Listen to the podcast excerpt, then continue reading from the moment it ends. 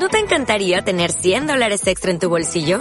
Haz que un experto bilingüe de TurboTax declare tus impuestos para el 31 de marzo y obtén 100 dólares de vuelta al instante. Porque no importa cuáles hayan sido tus logros del año pasado, TurboTax hace que cuenten. Obtén 100 dólares de vuelta y tus impuestos con 100% de precisión. Solo con Intuit TurboTax. Debes declarar para el 31 de marzo. Crédito solo aplicable al costo de la presentación federal con TurboTax Full Service. Oferta sujeta a cambios o cancelación en cualquier momento.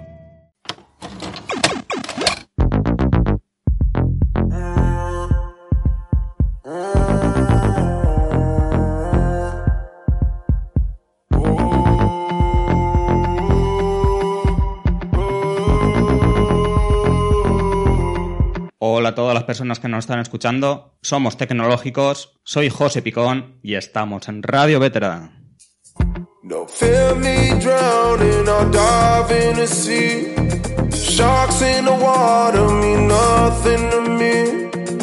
Over and over and over again, I swim on. Recordar a todos los oyentes que también pueden escucharnos en iBox. Y si quieren ponerse en contacto conmigo, lo pueden hacer a través de My Public Inbox.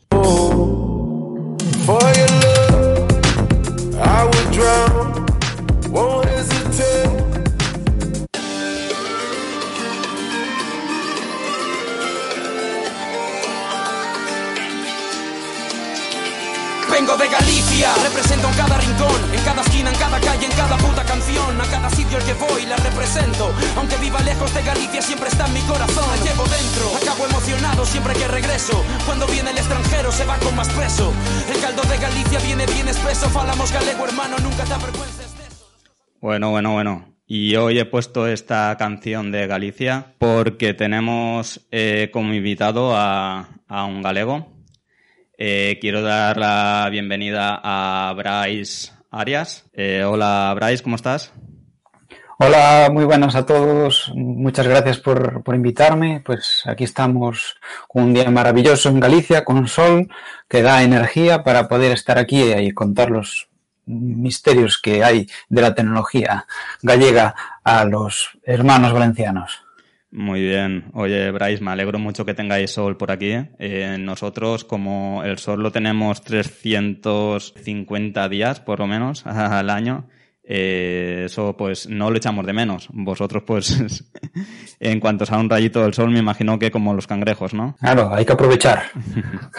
me alegro, me alegro. Que el sol da vida, es vitamina y hay que, y hay que tomarlo. Eh, Bryce, eh, nada, encantado de que estés aquí en el programa con nosotros. Lamentablemente el anterior programa pues tuve un problema técnico y no pudimos grabar y nada, te doy las gracias por volver a repetir eh, porque sé que tienes una agenda bastante, bastante ocupada. Entonces nada, darte las gracias y quiero preguntarte, entre otras cosas, que tengo muchas cosas que preguntarte, pero el, problema, el programa como es corto, por 60 minutos pues tenemos eh, que hablar un poco de todo. Entonces lo primero que quiero preguntar es, entre otras cosas, eres ingeniero informático, pero ¿qué más cosas eres en, en sí? Porque tienes un currículum un poco extenso eh, de, muchas cosas. Cuéntanos un poco tu trayectoria profesional. Bueno, pues a ver, al principio, pues yo siempre me gustaba estar, como los gallegos decimos, argallando, ¿no? que es eh, como trastear, ¿no? Para, en español. Sí.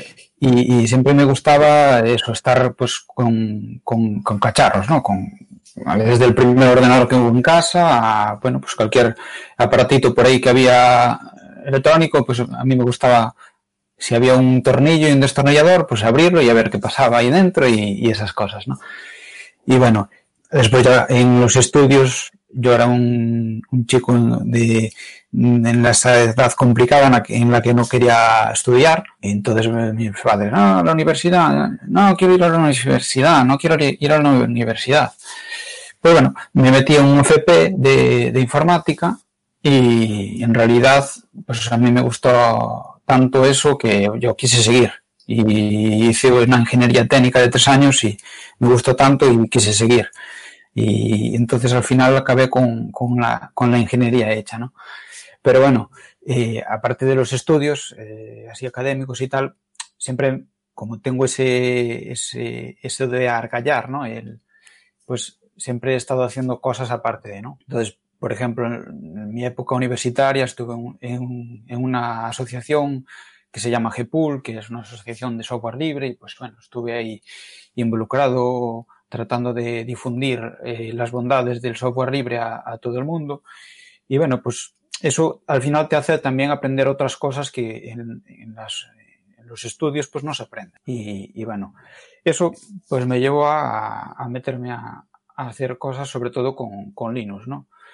Y con el, el software libre también. ¿no? Y bueno, estuve haciendo cosillas un poco variopintas, ¿no? Eh, pues bueno, empecé una empresa que, que, se llama R, que es la empresa de cable de, de Internet de, de, Galicia, y estuve argallando, básicamente. Estuve, estuve de becario ahí un, un, unos mesecillos y hacíamos cositas que nos mandaban, ¿no? Nos proponían, bueno, y podríamos conseguir hacer esta cosa, eh, y nos, nos lo decían así en plan, bueno, a ver, a ver qué sale. Entonces éramos tres, tres becarios y estábamos ahí todo el día eh, argallando e investigando y trasteando a ver si conseguíamos, conseguíamos eh, inventar algo, ¿no? Y para, que el objetivo era, pues, eh, proponer, hacer prototipos para proponer nuevos servicios a, a, los, a los, clientes o, o, a futuros clientes y eso. Y así empezó todo. Y, y después, pues, como ya llevaba una trayectoria ahí, pues, eh, estuve en otra empresa ligada a R, haciendo, haciendo cosas con, con vídeo. Yo ahí eh, tuve una, una, oportunidad que me, me enviaron a, a Suecia a, a, a, viajar a una formación con, con Axis, que no sé si lo conocéis, pero fueron los que inventaron las cámaras IPs y, y se dedican a eso, a vender pues, cámaras para, para videovigilancia y, y supervisión, etc. Y, y, ahí pues eh, tuve esa oportunidad en la que aprendí un poquito temas así de vídeo, de, de cuestiones multimedia, pero bueno, a, a nivel pues bueno, no solo, no solo grabar, etcétera, sino transmitir todo eso por, a través de internet o de, a través de las redes y eso. Y bueno, no solo hacía esas cosas, había, hacía, hacía otras cosillas así de, de sistemas y de, de, cosillas así de, de, embebidos también. Y, y, y bueno, eh, así fueron los, los comienzos. Y después a mí me gustaba investigar y, y, me gustaba, me gustaría pues abrirme mi mente en aquel momento y decir, bueno, bueno y, al final estuve trabajando en una empresa en la que, en la que se hacían drones, que aquello era, era interesante porque no es que, no es que cogieras un dron y te pusieras a volarlo, no, es que se, se hacían, ¿no? Se, hacíamos pues de todo. Se diseñaba desde lo que es pues el, la, la, como era el, el dron, ¿no? Pues si tenemos las hélices aquí y tal, las monturas, probaban, se probaban unas cosas y, y si eso no daba el resultado que se quería, pues se cambiaba bueno, esta pieza, se montaba de otra forma, y etcétera, ¿no? Y aparte de eso, eso se hacía eh, con software libre, con, con, un software que se llamaba ArduPilot, que, que bueno, como era libre y podías acceder al código, podías hackearlo y, adaptarlo a las necesidades. Y, lo interesante de, lo que hacíamos ahí era pues que esos drones volaban solos. Tú tenías una aplicación y que le decías, quiero que vayas de aquí a aquí y ellos se movían solos. Iban al sitio e incluso le podías poner varios sitios y bueno, iban solos. Era, era muy interesante. Además porque eso eh, al final era software, pero también era hardware, ¿no? Es, un poco una mezcla, ¿no? Que muchas veces en, en, informática se centra todo en software y todo es software, todo es web, todo es internet, uh -huh. pero bueno, en realidad todo eso se ejecuta en unas máquinas y las máquinas son hardware. Pero hicisteis una simbiosis, ¿no? Entre el hardware y el software. Claro, es que, es que al final eh, tú cuando tienes un problema y, un, y buscas una solución tienes que bueno, pues buscar una solución global, ¿no? Y al final necesitas, si no tienes nada que sea tal cual lo que quieras y puedas comprar, pues quiero un ordenador para tal cosa, quiero un, quiero un sistema informático para tal cosa y me compro este hardware.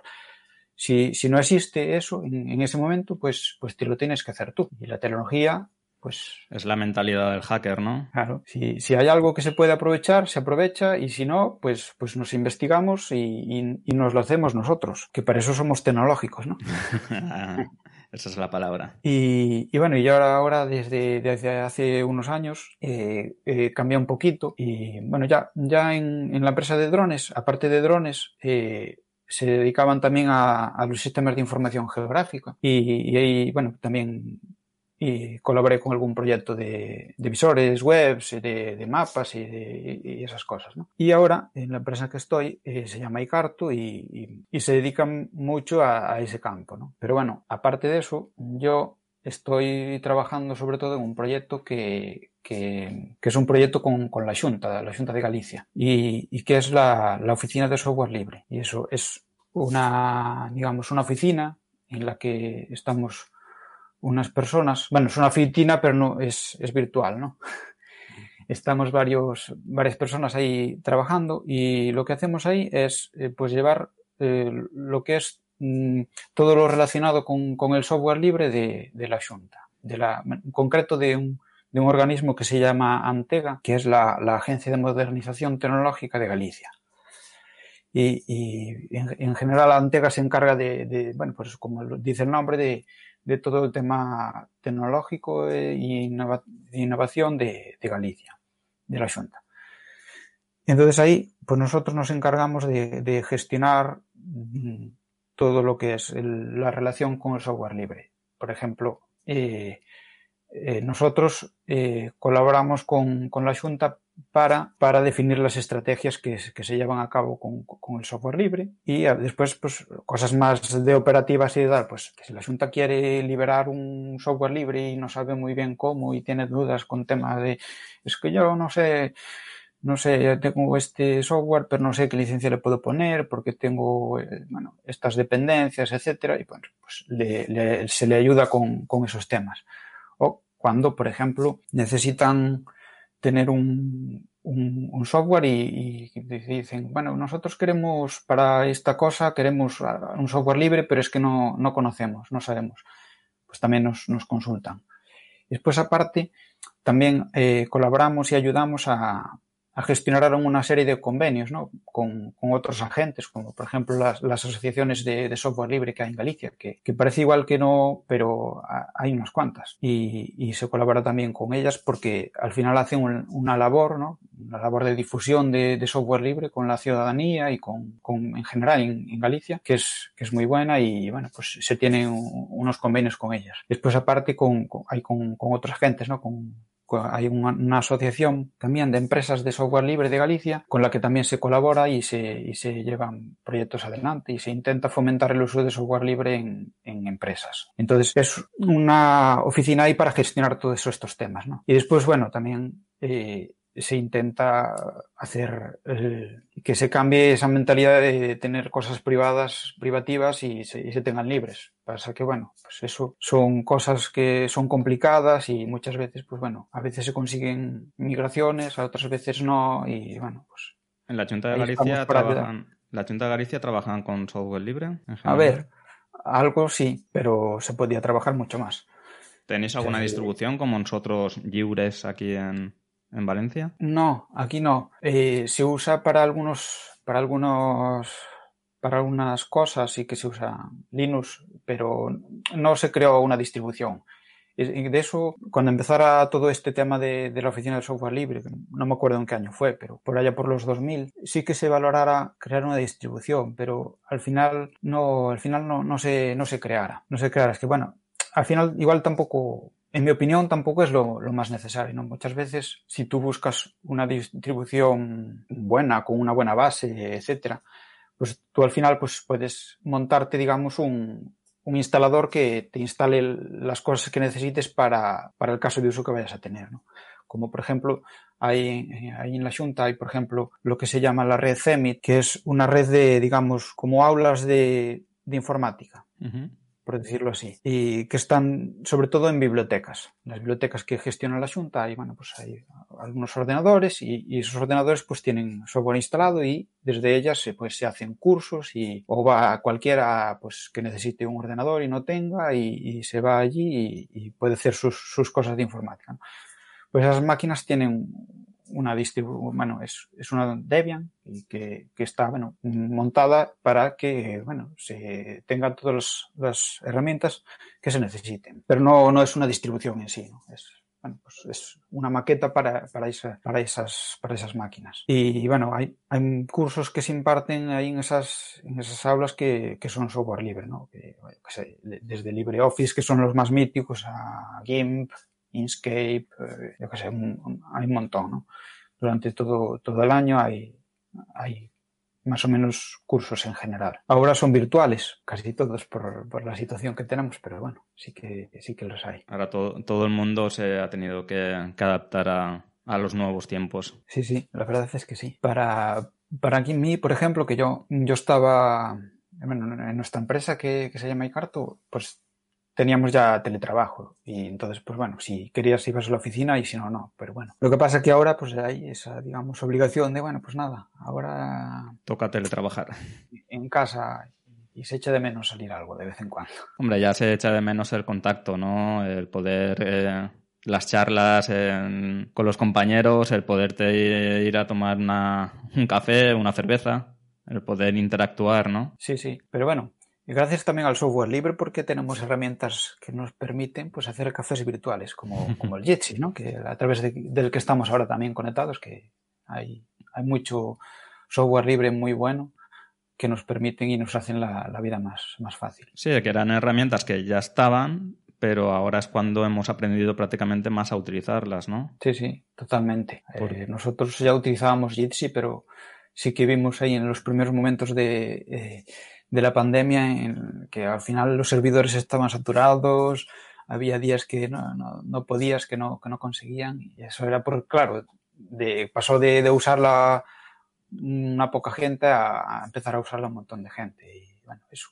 eso, eso es bueno, pero bueno, hay que tener cuidado también de, Claro, de, de no, no, saturar los servidores. Sí, ¿no? sí, sí, claro. Si no, ninguno puede trabajar cómodamente. Sí, eh, sí. Eh, Bryce, eh, perdona, cuando empezaste tú en, en ingeniero tecnológico, ¿empezaste con Linux directamente o estabas con, con otra distribución? Ah, ¿Pero qué te refieres? ¿A trabajar? Sí, a... a... trabajar en la universidad, en el, en el instituto. Pues a ver, en, bueno, en el instituto, en, en, el instituto del FP, porque antes había muy poquitos ordenadores. Cuando yo estudié FP había en las, en las máquinas que usábamos para, para tener clase eh, teníamos Windows, pero eh, en la asignatura de, sistemas operativos y en otra que teníamos en el segundo año, que no me acuerdo cómo se llamaba, pero era de redes y, esas cosas, pues ahí sí que uh, hacíamos una cosa que a muchos jóvenes les sorprenderá, pero bueno, teníamos, tenían unos discos que tú tenían una asa, quitabas el disco con esa asa, metías otro disco con esa asa y arrancabas el ordenador, entonces cambiabas y tenías pues un Linux en ese disco, ¿no? O sea, tenías un disco para, para el Windows y un disco para Linux, y entonces pues según las asignaturas pues las cambiabas o, o no. Entonces pues había sobre todo Windows, pero también teníamos Linux. Y a ver, yo ahí en mi casa, por ejemplo, ya tenía Linux, ¿no? Porque yo, yo empecé con Linux ya, no me acuerdo exactamente en qué año, pero, pero por los por los 2000. Eh, me acuerdo que, que tenía un, un, primo político que, que es, eh, es, de Estados Unidos y también es del campo de, de, informática. Em, y sabía que yo también, que me gustaba mucho eso y que estaba siempre con los ordenadores, etcétera.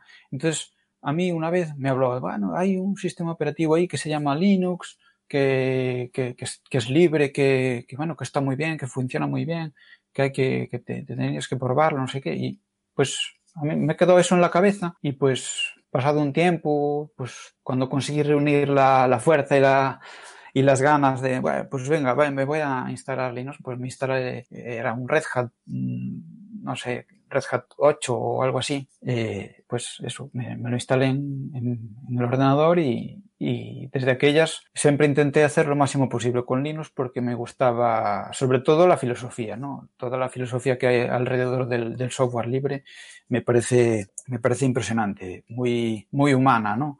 Muy de, muy tecnológica también, ¿no? De esto de, bueno, pues tienes el software, puedes estudiarlo, puedes indagar en él y aprender a hacer cosas con él que si no tuvieras las fuentes no podrías. Y, y, bueno, después todo lo de compartirlo de forma igual para todos también es, es algo que mm, es impresionante. Y, sí, el aprendizaje constante, eso, ¿no? Sí, sí, y gracias a eso pues se puede evolucionar muchísimo, ¿no? Ahora que, que la gente, sobre todo los mayores, dicen, ¡buah, esta tecnología qué rápido va! Pues, en parte es gracias a, a, a todo todo el movimiento del software libre que nos permite utilizar cosas que, yo qué sé, que, que, un chino se le dio por probar hace dos días y pues hoy la tenemos aquí, ¿no? Por ejemplo. Y eso si no, si no fuera por gracias al software libre, pues no, no sucedería. Aquí, esta, y, esta, sí. semana, esta semana pasada, bueno, esta semana fue eh, la semana de la mujer te, tecnológica, ¿no? De, ¿Mm?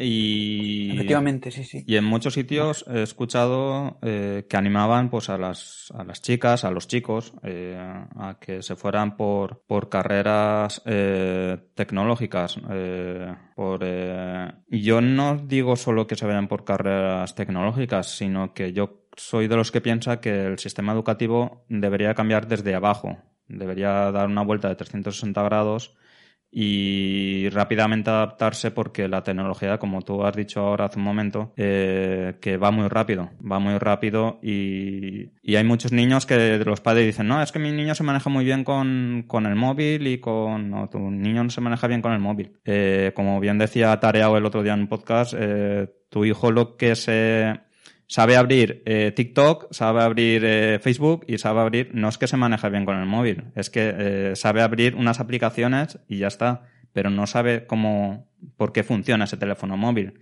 de dónde viene el sistema operativo que, que tiene, que el hardware, no sabe nada, simplemente no es que sea tecnológico, es, está a las nuevas tecnologías adaptado pero a las aplicaciones, no a las tecnologías y eso es muy diferente. Y yo, pues, es, mm, el, el, que animen. Yo no me esperaría que la gente fuera a la universidad para que a, cogiera una carrera de ciencias para aprender a, cómo funcionan las ciencias, sino desde, mm, desde preescolar, ¿no? De, sí, eh, que ya les enseñen a lo que le tengan que enseñar en el colegio, pero a través de, de las ciencias, sean tecnológicas o sean ciencias eh, eh, sociales o lo que sea, pero a través de la, de la tecnología. ¿Cómo ves tú el planteamiento? Sí, la verdad es que, bueno, en, en general, el, bajo mi opinión, el, el, sistema educativo sí que necesita una reforma bastante importante. Porque sí que es cierto que, bueno, una de, de las cosas que, que, que, me parece que, que más carencia tienen es que que no se les enseña tanto a, como a pensar, ¿no? A tener un, pensamiento y a desarrollar nuevas cosas, ¿no? Sino que tú te tienes que aprender esta cosa y, y ya está. Y si te sales un poquito de ahí, pues, pues no, porque ya no es lo que yo te expliqué y eso es raro y no sé qué. Y, y con la tecnología pasa lo mismo, ¿no? Si tú al final, pues llegas a una clase en el colegio o en el instituto y, y, te dicen, no, tienes que abrir el Word y escribir así y no sé qué y no sé cuánto. Pues tú al final, pues estás viendo solo eso, pero, pero ¿y esto por qué funciona así, no? Tu, tu deber es, es explicarme de, bueno, pues vale, pues porque, ¿y por qué lo tengo que hacer así, no? ¿Por qué no puedo hacerlo de otra forma? Igual me es incómodo hacerlo así. ¿Y por qué no puedo investigar y, y conseguir hacerlo de otra forma? Es, es, sí que es, es muy importante que, que se les enseña a pensar, ¿no? Y a crear. Ya no solo con a crear cosas eh, como nos enseñaban en tecnología, que nos enseñaban a hacer cosas con palitos, ¿no? Uh -huh. Que está bien y que hay que, hay que aprender porque eso es, es, es sí, importante. manualidades pero... siempre van bien. Sí, sí, sí, sí. Pero después aparte hacer cosas con la tecnología, pero hacer cosas de verdad, ¿no? Yo qué sé. Pues ahora se lleva mucho eh, el tema de robótica, ¿no? Pues pues te montas un robot con Arduino, con, por ejemplo, el invento gallego este que hay, el Scornabot, que no uh -huh. sé si conocéis el proyecto, pero nació de, de, de unos makers eh, aquí gallegos que, bueno, se inventaron un, un juguete para, lo, para los niños que, que tú tienes un, una botonera y tú, pues, le indicas los movimientos, pues, adelante, izquierda, derecha, le haces el recorrido, digamos, que tendría que hacer para superar un laberinto y después le das a play, lo pones y él se mueve y entonces, pues eso eh, a los niños pequeños está muy bien porque les enseña a crear ese, ese concepto de, bueno, pues de, de lógica, de, de, seguir la, seguir un programa, ¿no? Seguir unas instrucciones. Y después, cuando son un poquito más mayores, como es hardware libre y software libre, pues lo pueden destripar, se pueden montar uno ellos si, si quieren, si tienen, pueden comprar los componentes, que además es barato. Sí, Porque el Arduino idea... es muy barato, son componentes sí. que te cuestan céntimos. Sí, sí, es que, es que además la idea surgió porque hay robots de estos por ahí en el mercado, pero que eran muy caros. Y claro, igual una, un niño con unos padres que tengan dinero, pues se lo podría permitir, pero un montón de ellos no. Y no es justo tampoco que, que tu educación dependa de, Del pues, dinero. de- del dinero que tenga tu, tu familia. ¿verdad? Y entonces es, es lo importante, es llevar eso a, a todo el mundo y que todo el mundo no solo pueda manejarlo, ¿no? sino que saber cómo funciona por dentro. Que es una cosa que tampoco pasaba con el- los robots que hay por ahí. Hay muchos robots que ti sí, tú sabes, mm, lo manejas, qué bien, qué bonito, qué bien funciona, pero después no puedes abrir. O bueno, igual lo puedes abrir, pero es todo Pero no puedes modificarlo. Claro. Entonces, este, tú tienes los esquemas, tienes incluso las piezas que necesitas, las puedes imprimir si tienes una impresora 3D. Este, este movimiento de la impresión 3D también es, es muy, muy interesante. Sí, claro, eh, vamos a ver una impresora 3D para un colegio, eh, que tenga una impresora para todo el colegio y puedan imprimir los alumnos, inclusive maquetas, eh, piezas para, porque se pueden imprimir piezas para, para todos los robots, coches, todo lo que hagan. Y gracias a los makers, es, en la primera fase de la pandemia el año pasado, hubo muchos respiradores gracias a, a los makers de toda España que se pusieron de acuerdo y todo el mundo que tenía impresoras 3D eh, se pusieron manos a la obra y a trabajar duro porque trabajaron muy duro para que poder fabricar todos los respiradores posibles. Sí, sí, la verdad es que ese movimiento fue impresionante porque se juntaron así de, de forma autogestionada y se pusieron a imprimir no solo respiradores, sino soportes para viseras y, bueno, un montón de cosas. Y lo- los, los cacharros que se ponen aquí detrás de la, Sí, de la para que no máscara, te moleste para que la no te- mascarilla, los... Sí, sí, un montón de cosas. Se pusieron a imprimir y no solo a imprimir, también A distribuir. distribuir, porque hay que, hay que pensar en todo. Y vale, sí, imprimo y tengo, tengo mil respiradores aquí en casa. ¿Y qué hago después con ellos si no puedo salir de casa? ¿no? Claro. Un movimiento muy, muy bueno. Y eso, en parte, es porque todo eso era libre, ¿no? El- los diseños eran libres. La- las impresoras 3D, pues bueno, no, bueno, no digo que sean todas libres, pero bueno, hay una gran mayoría de ellas que son, que son libres y, y gracias a que son libres las pudo tener mucha más gente que, Sí, es lo que tú dices, que los diseños eran libres, los diseños se compartían, de, estaban puestos en internet para descargar cualquiera que, que, eh, y incluso todavía están. Cualquiera que quiera y quiera ponerse a fabricarlo puede hacer. Y es lo bueno y es lo que yo, yo pienso, eh, me paso a otro tema, pero yo pienso que la vacuna, si todos los científicos, todas las farmacéuticas se hubieran puesto de acuerdo a hacer una vacuna única y que todas las, y con esa vacuna la hubieran fabricado todas las eh, farmacéuticas, no harían falta, eh, no, s- no estaríamos faltos de, de vacuna hoy en día en, en todo el mundo, porque todos hubieran ido a una. Pero aquí, en vez de trabajar todos a una, lo que han hecho es diversificar, pero no diversificar con la misma, sino cada uno ha fabricado una vacuna diferente. Sí, sí. Yo ahí, bueno, ese tema se me escapa un poquito más, pero porque yo no sé si, si es bueno que haya una solo o que haya varias basadas en varias tecnologías, porque bueno, igual al final puede ser que, que alguna de ellas funcione mejor que otra y- o incluso se puedan complementar, ¿no? Yo he leído ahí atrás que, que, por ejemplo, la vacuna rusa que se podría mm, combinar muy bien con, no me acuerdo cuál, otra, no sé si era la, la de AstraZeneca y que se podían combinar y que entre las dos que iban a tener, mucho, mucho potencial y que estaban investigando sobre eso. Yo, yo claro, ese, ese tema, pues a mí se me escapa. Sí, a mí, No, pero bueno. a mí también simplemente es una humilde opinión de que, por ejemplo, lo- la de la rusa con la AstraZeneca, con, si hubieran, si los mismos científicos hubieran unido fuerzas, igual no hubiera hecho combinar dos vacunas, sino que en la misma hubieran estado los mismos componentes. Es igual que en el software libre. En el software libre es software abierto que está colgado, cada uno puede cogerlo y modificarlo a su manera y mejorarlo, porque está ahí Sí, y sí. cada uno lo puede ir mejorando. Pero es claro, si en las vacunas eh, cada uno se guarda sus... eh, sí, te pueden colgar en internet las propiedades de las vacunas, pero no te cuelgan todo el código de la vacuna para que tú la puedas fabricar. Entonces, no es una vacuna libre. Entonces, claro, es- ese es el hecho, coño. Si, es- si esto es una pandemia mundial y todos a una, todos los países a una, y que en todos los mismos laboratorios, pues si se se sabe que estos han avanzado más en la vacuna y que este también puede aportar más, pues que unan fuerza todos y que vayan a una. Entonces, claro, sería un poco más rápido todo. Pero claro, es, es como todo. Aquí vamos a quien se salve el primero que caiga del barco con, con salvavidas. Sí, sí, es, es, un tema complejo porque hay muchas variables ahí, ¿no? Por ejemplo, el tema de las patentes, que, um, bueno, a ver, yo no estoy demasiado de acuerdo con, con, las patentes en general. Ya si hablamos de las de software ya me parece una aberración, pero bueno, mm. en general el sistema de patentes a mí no me, no me gusta demasiado.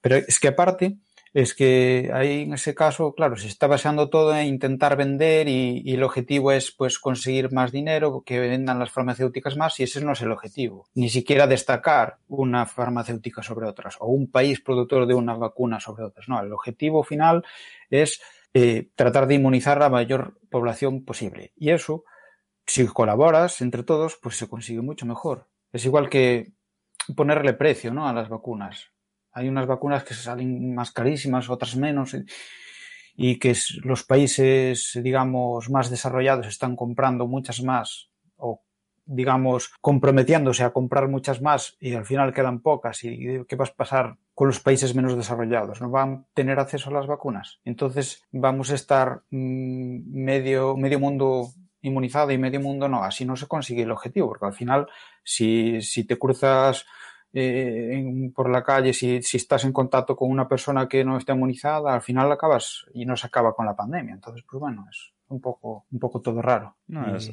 es, es, muy complicado eh, y no, nosotros pues no somos expertos en, en la materia, ni mucho menos, eh, pero es que yo creo ni que ni los expertos en la materia son expertos tampoco, porque en, en un año de, de, de, pandemia que llevamos hay mucho, mucho por tapar ahí que, que expertos mundiales en todo esto todavía no han, han dado en sí ni con una vacuna efectiva, porque todavía no se sabe si las vacunas, ninguna de ellas será efectiva a largo plazo, porque claro, ahora el otro día escuché un porcentaje del 29% de que han mejorado la vacuna para el, riesgo de, de, muerte y tal, pero es que es en un mes que está vacunando la, gente, no, una vacuna en un mes, yo no creo en porcentajes, porque es complicado.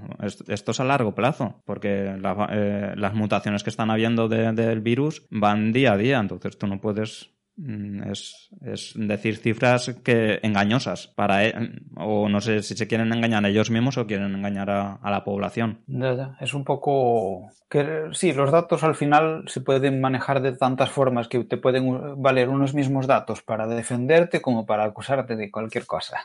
Correcto. Tais, eh, hoy en día es muy complicado mantener la privacidad, la privacidad en Internet. ¿Qué consejos nos das eh, para mantener la privacidad y con, y con software libre, sobre todo? Muy, muy, muy buena pregunta. Pues al final, al final quiero, quiero empezar por un dato mmm, o por, por, una frase que va a ser un poco rara. Al final, la privacidad al 100% es imposible. Uh -huh. Entonces, pues bueno, al final tú, pues eh, como persona que estás en cualquier ambiente, ya sea en internet o en la calle, pues tú tienes que ser cuidadoso con lo que compartes, ¿no? Tú, si abres la puerta de tu portal, sales a la calle y cuentas tus cosas privadas, digamos, pues al final cualquiera que esté por ahí con la oreja puesta, pues te puede oír y puede, se puede enterar, ¿no? Y lo mismo pasa en internet, ¿no? Tú si coges y hablas de cualquier tema tuyo privado o comentas cualquier cuestión por ahí en, yo qué sé, en, la, en, en, Twitter, por decir algo, pues al final pues tiene acceso a eso todo el mundo, ¿no? Y pues hay que ser cuidadoso y compartir pues los datos que tú veas que son privados, etcétera, no, no los puedes andar pasando por ahí, ¿no? Y, y bueno, ya un poco más eh, de verdad en detalle, en general, lo, para mí, una de las cosas más importantes es que hay que tratar de huir de las de las grandes empresas de, de, Internet. Esto pasa por tratar de evitar los servicios de Google, tratar de evitar los servicios de Facebook, tratar de evitar los servicios de Microsoft, etcétera, ¿no? Entonces, tú, pues, si tú tienes alguna otra forma de tener un correo electrónico que no sea el de Gmail, poder usarlo, ¿no? Y si ese está basado en software libre, por ejemplo, pues mejor que mejor. Yo en concreto estoy tratando de, de, de cambiarme eh, de los servicios que me ofrece Google gratis, que no son gratis en realidad, sino que Google te ofrece sus servicios a cambio de que tiene acceso a un montón de información sobre tú, sobre tu persona, sobre lo que haces en Internet, desde el, bueno, el móvil si eres Android, si usas el navegador Chrome, etcétera. Todo eso están recogiendo un montón de datos y hacen un perfil sobre tu persona y qué, es lo que haces en Internet y después pues te ofrecen cosas, ¿no?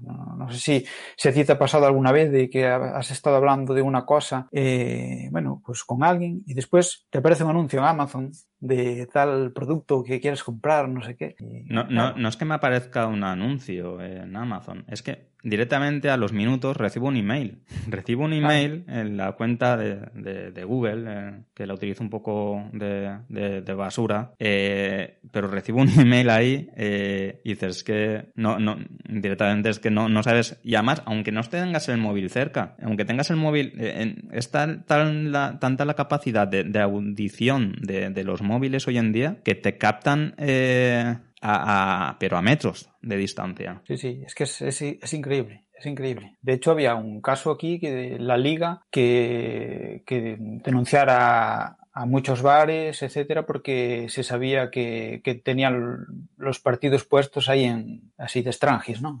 Y al final les enteraban por, sabían que, datos.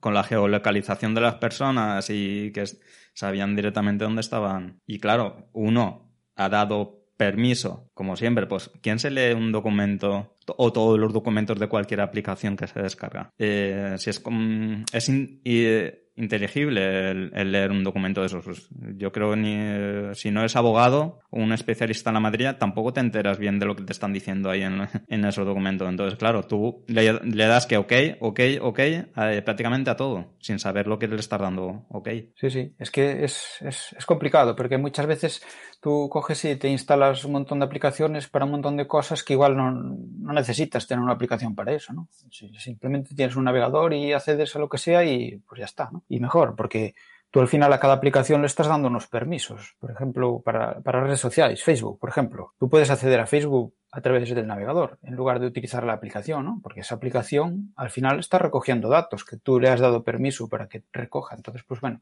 tratar de evitar el uso de, de, aplicaciones si, si no, no, son necesarias. Y, y, bueno, lo que iba antes, luego el tema este de que, bueno, que yo eh, concienciado con todos estos temas me, he estado cambiando y, por ejemplo, ahora yo tengo varios de los servicios que tenía con Google, los tengo con, un, con unos chicos que, que son de, Holanda, que se, que se llaman Disroot, que ofrecen un montón de servicios que, que son que están basados en software libre y que tú puedes colaborar incluso con, ellos, ¿no? En, bueno, pues a reportarles un error o a, a ayudarles en las tareas de, de, administración de sistemas, etcétera. Y tú ahí tienes, pues, correo electrónico, tienes Nextcloud, tienes eh, servicio de, de chat, tienes eh, también CritPath, que, bueno, no sé si lo conocéis, pero es, es un, como un documento para trabajar de, de forma simultánea entre varias personas y, y que, que, es simple y que funciona muy bien y, y es software libre. ¿Un editor, Tienes como votaciones. un editor de texto? ¿Un editor de texto? Sí, sí, es, es así como un, como editor de texto. Eh, tiene, no, tiene, no es tan completísimo como, como otros editores de texto, pero para hacer cosas simples, yo por ejemplo, eh, lo usamos en, para, para, plantear los, los, capítulos de los de, de Podcast y, y es, es, muy interesante porque tú puedes ir agregando cosas, eh, la otra persona la va, va, corrigiendo por encima o va agregando otras cosas a mayores y, y etcétera y bueno pues es, es, muy, es muy útil, es, es muy simple y, y, funciona muy bien. Y después encuestas por ahí, ¿no? Por, por ejemplo, para concretar una data, una fecha para, para cualquier evento o pues bueno, pues yo qué sé, tenéis que decidir eh, un regalo, queremos comprar un regalo no sé qué, eh, a ver a cuál le gusta más, esta opción, esta otra, otra, y, y haces votaciones así, también hay eh, eso, se llama Framadate, uh -huh. están, bueno, es, hay un montón de, de utilidades que, que son, que son muy útiles y, y, que, están, que están muy bien y son software libre. Y ellos te lo, te lo ofrecen de forma gratuita, pero bueno, tú puedes hacer donaciones o puedes eh, contratar, digamos, más espacio, ¿no? Porque ellos pues te dan, no recuerdo, yo que sé, un giga. Y tú pues puedes pagarles mes a mes o año a año eh, y, tener más, más espacio para, para, para tener ahí tus, tus, ficheros o, bueno, para, para tu correo o para lo que sea. Y como, hay, como ellos hay, hay hay más asociaciones por ahí que ofrecen servicios a, bueno, a la gente y alejados un poco de, de toda esta, eh, del oligopolio de, de, de, Internet, ¿no? Porque además ellos se comprometen a no, a no eh, revisar tus datos ni a, ni a no hacer nada de eso, ¿no? Entonces, una de las cosas más importantes es que tú cuando eh, contratas o digamos cuando te creas una cuenta o cuando accedes a un servicio en internet que es gratis para te pensar de bueno esto es gratis pero pero ¿por qué es gratis esto? ¿Quién, quién paga esto? ¿no? Lo gratis sale caro, ¿no? Claro, porque una cosa es que, por ejemplo, pues, yo qué sé, un, un país te ofrece algo gratis, pero un servicio gratis público y tal, pero al final se paga con impuestos, ¿no? Pues, pues un poco hay que pensar en eso, ¿no? ¿Quién paga el correo de, de Google con tantísimos gigas que tienes ahí? Pero es que yo, yo solo tienes que pensar también un poco en, mmm, vale, si yo me descargo una aplicación como Facebook, yo tengo cuenta de Facebook, eh, yo hago todo en Facebook y es gratis Facebook, no me cuesta dinero Facebook. Pero Facebook, Mark eh, es uno de los más ricos del mundo. ¿Por qué es uno de los más ricos del mundo? ¿Quién le paga a, a Mark? Eh, claro, te tienes que plantear eso. Y dices, vale, si, si, la aplicación todo es gratis, ¿por qué esta persona es tan, tan millonaria? Alguien le tiene que pagar, sí, sí. claro. Es, y esos los datos que, que, se venden tuyos a, por todo el mundo a través de, de, Facebook, Google y cualquier plataforma privativa. Sí, sí, es, es, es bueno, es, es que es así, es que funciona así. Al final, si tú accedes a un servicio gratuito, es que es imposible. O sea, ¿cómo se sostiene eso? No se, no se puede. Tú tienes que pagar las máquinas en donde tienes esos servicios, tú tienes que pagar a la gente que, que los instala ahí, que los gestiona, incluso a la gente que hace los desarrollos para que eso pueda funcionar como tú quieres que funcione, etcétera, y toda la gestión que hay de, de, todo el servicio, ¿no? Pues claro, todo eso, eso no es gratis, eso de alguna forma se paga. Y cuando un servicio es gratis, pues hay que pensarse, bueno, pues, ¿por qué es gratis? Que, que, al final no es un servicio, es que tú estás dando tus datos ahí y, Sí, pero es que, claro, mucha gente, lo que ya se dice hace mucho tiempo, que la gente eh, dice, no, pero es que yo no tengo nada que ocultar. Eh, vale, no tienes nada que ocultar, todo el mundo tenemos cosas que ocultar. Simplemente con eh, cuando te vas a hacer un seguro privado y que el seguro privado te rechace, es porque ese seguro privado ha tenido eh, acceso a tu información, a mmm, todas las fotos que has subido los fines de semana, todas las fotos que has subido bebiendo, emborrachándote, eh, haciendo mil tonterías, eh, arriesgando tu vida con eh, tirándote eh, en puenting, parapente, lo que sea. Todas esas cosas los seguros privados lo tienen en cuenta, claro. Tú cuando te vas a hacer una póliza en un seguro privado dicen, no, espera, no, no, no, a ti no te quiero. Oye, ¿por qué no me quieres? No, no, no, no te quiero. Y no te dan ninguna explicación.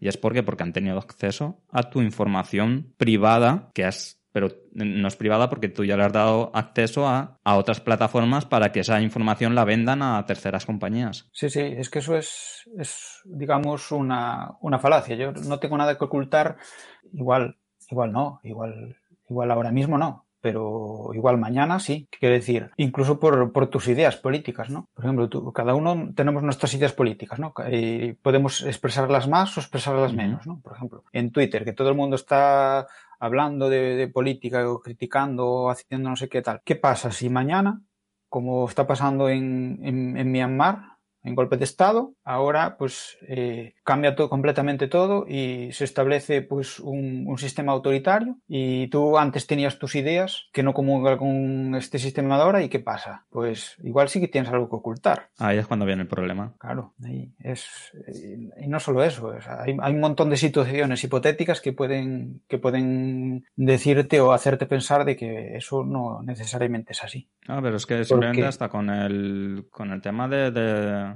de los cibercriminales, que tu información está ahí y tu información si acceden, eh, tú lo cuentas todo a través de las redes sociales, lo cuenta y está abierto y cualquier cibercriminal puede entrar, verla y te puede piratear fácilmente simplemente con saber tu información. Ahora pues se, se est están averiguando mucha información pues eso a través, como estamos hablando ahora, de a través de las videoconferencias, que tienen acceso a tu cámara, tal, están viendo, pues eso, los hijos que tienes, eh, la, tu familia, todo. Eh, a través de esa información pueden ir atando cabos y luego, pues, hacerte un, una extorsión o cualquier. Sí, sí, eso, eso es, es muy curioso porque, eh, bueno, a mí, a me gusta el tema, todo esto de, de, de los espías, ¿no? De pues, las películas míticas de, de espías, ¿no? Y uh -huh. etcétera. Pues al final, ahí, eso está ahí. hay un montón de datos en un montón de sitios y si alguien te quiere investigar por cualquier cosa, puede quitar muchísima información sobre ti. Y aunque seas una persona que no, que no cuente todo en las redes sociales, pues simplemente pues porque usas algunos sistemas o, o algunas algún software que sea menos seguro y que puedas tener brechas de seguridad y al final accedan eso, como tú dices, a, tu cámara, igual, aunque tú no la estés usando, pues ¿qué pasa? Pues igual están accediendo a ella, por ejemplo. Entonces, pues bueno, ¿qué te cuesta ponerle un, un chismito ahí en la cámara cuando no se esté usando? Por ejemplo, si en los ordenadores ya hay una pestaña, ¿no? En el mío, por ejemplo, tengo una pestaña que la puedo poner o quitar según bueno, pues ahora sé que sí que estoy usando la cámara y que esto, pues, que tal y como se me puede estar viendo pues la persona con la que estoy hablando, pues bueno, pues si se me interceptan esto a través de la red, pues pueden ver esto, pero si en algún momento que yo no estoy usando la cámara, pues por lo menos la tengo cerrada, seguramente, seguro, cerrada, con algo adelante y punto. Por ejemplo, ya eso ya es eh, así un poco en plan paranoia, pero bueno, eh, al final... al final te tienes que ser paranoico, ¿no? En todo el tema este, porque al final, pues, cualquier medida de seguridad, tú no dejas entrar a cualquiera en tu casa por la puerta, pero sí que estás dejando entrar a cualquiera por, a través de los, de los sistemas electrónicos. Y ya no solo a través del ordenador, que digamos, bueno, pues el ordenador lo usamos para trabajar, etcétera, sino que, por ejemplo,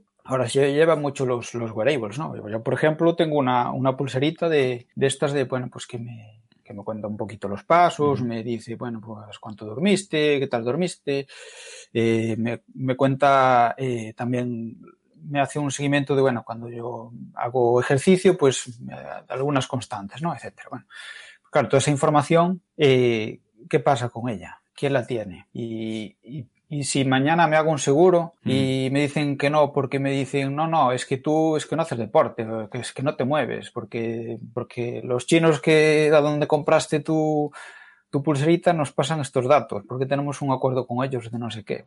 y el corazón, el corazón, la latencia del corazón, que ya te pueden mirar si tienes un soplo, si no tienes un soplo, si tienes cualquier cosa en el corazón, y va a decir, y no te lo van a decir, oye, que estás jodido el corazón, no, no, no te hacemos el seguro. Ya está. Y a los dos meses te da un infarto.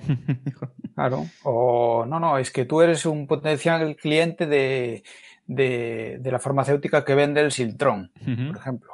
Y pues, pues no te lo decimos porque así, bueno, dentro de unos años, bueno, ya verás, nos, todos los días te vas a estar tomando pastillas nuestras, ya verás. Y mm. sí, uh, sí al final es eso. Y, bueno, ¿Y después otra cosa que a mí me gusta hablar de ello también es que en Internet tú accedes a un, a un servicio, a un servidor, por ejemplo, ahora a, a, al GC a través del que estamos haciendo ahora la conversación. Eh, pues, por ejemplo, sé que esto es de, de New Linux Valencia y que es vuestro servidor. Y vuestro servidor ahora tiene mi IP de Internet pública. Porque, pues porque, porque sí, porque en, en Internet funcionan así las conexiones, ¿no?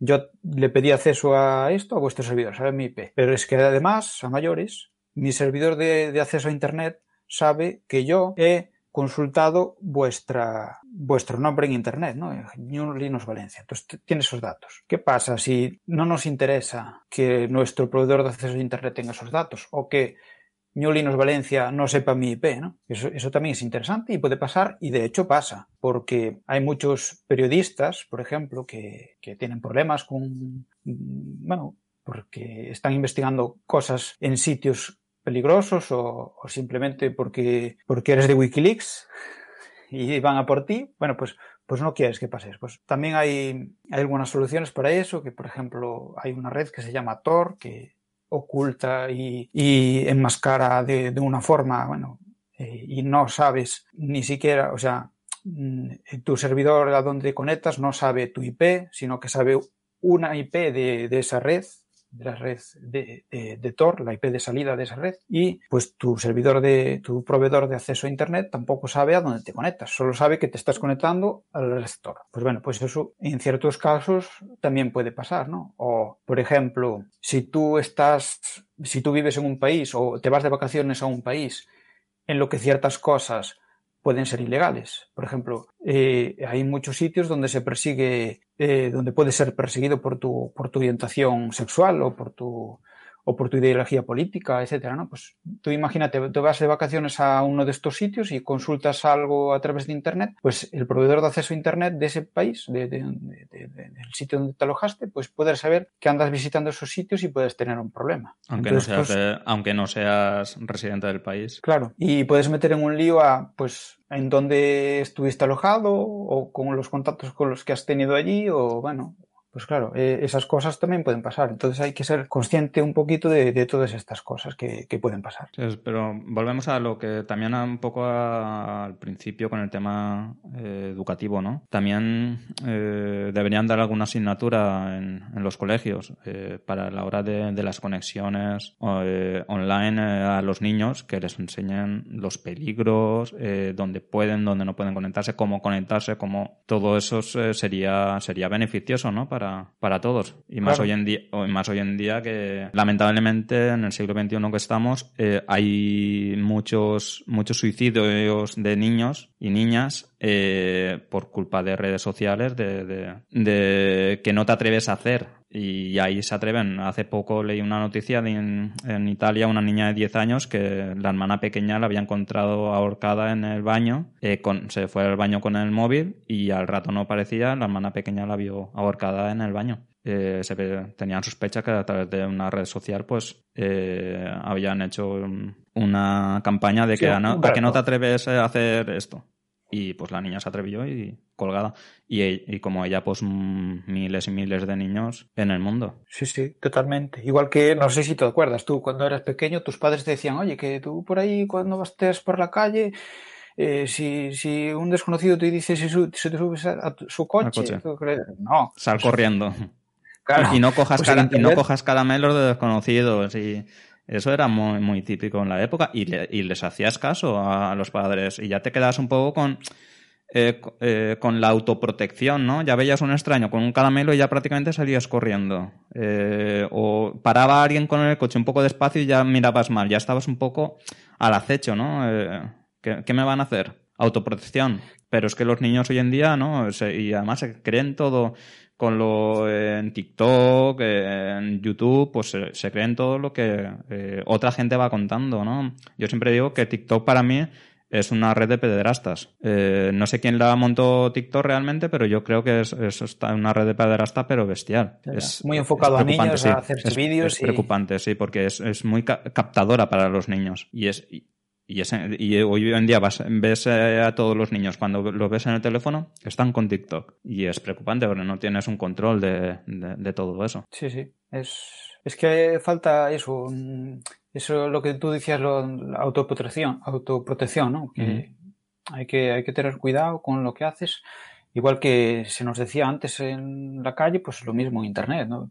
Pues tú no andes subiendo vídeos eh, según qué cosas ah, por ahí, ¿no? Porque pueden pasar desgracias o, bueno, que si te habla un desconocido a través de una red social, pues cuidado también, ¿no? Y si te dice, mándame una foto, pues, pues, o no, ¿por qué? Hay, que, hay que, tener cuidado. Como, lo tapan también y lo hacen tan... Eh, hace, hace no mucho me decían también, pues, eh, no solo con TikTok y en estas redes sociales, sino con una con una aplicación simplemente tan, tan curiosa como para jugar al ajedrez, que tiene un chat también dentro de la aplicación. A través de ahí también te puede captar a alguien. En una aplicación de. Es que mi hijo está jugando al ajedrez y está chateando, pero no sabes realmente con quién está chateando tu hijo en esa red social, que es otra red social. Pues sí, es una aplicación de, para jugar al ajedrez que está aprendiendo tu hijo, pero no sabes quién está captando a tu hijo a través de esa red social. No sabes qué le está diciendo. Tú te quedas tranquilo porque es esa aplicación, pero nos vamos, sí, a imaginaciones mil, pero es que más vale pensar mal muchas veces que y quedarte intranquilo con ese sentido que estar tranquilo, ¿no? De, de dejar a tu hijo con la tablet o con el móvil y, o el ordenador y que esté, no, es que está jugando. No, está jugando no. Tiene que llevar un control porque no sabes en qué momento tenga tu hijo una, un momento de flaqueza eh, sentimental en su vida por mil problemas y más cuando vas pasando a la pubertad y tal, eh, que vas con cambios hormonales y puedas eh, y se pueda meter en problemas realmente tu hijo o tu hija. Sí, sí, eso está claro. Igual, al igual que lo decías tú del ajedrez, ¿no? Tú no dejarías a tu niño jugar al ajedrez en el parque con cualquiera, ¿no? Pues Correcto. tendrás que saber pues, a quién, con quién va a jugar, etcétera. Y lo mismo que pasa en la calle pasa en Internet. Al final, Internet lo único que hace es ponernos en contacto con, con, otras personas o con otras máquinas o así, ¿no? Pues eso hay que tener cuidado con que, con que contactamos, con que nuestros hijos contactan o con que, con quién, eh, con, bueno, es que es, es lo mismo al final.